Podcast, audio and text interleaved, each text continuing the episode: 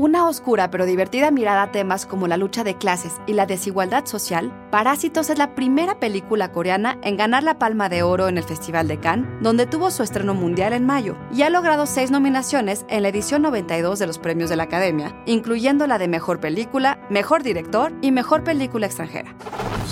Institute.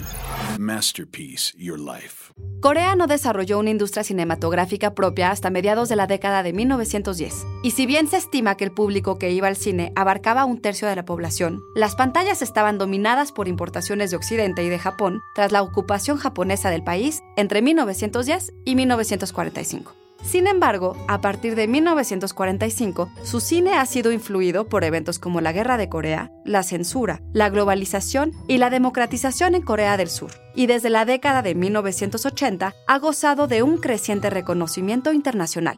Para el 2005, Corea se había convertido en una de las pocas naciones en ver más películas nacionales que importadas en el cine.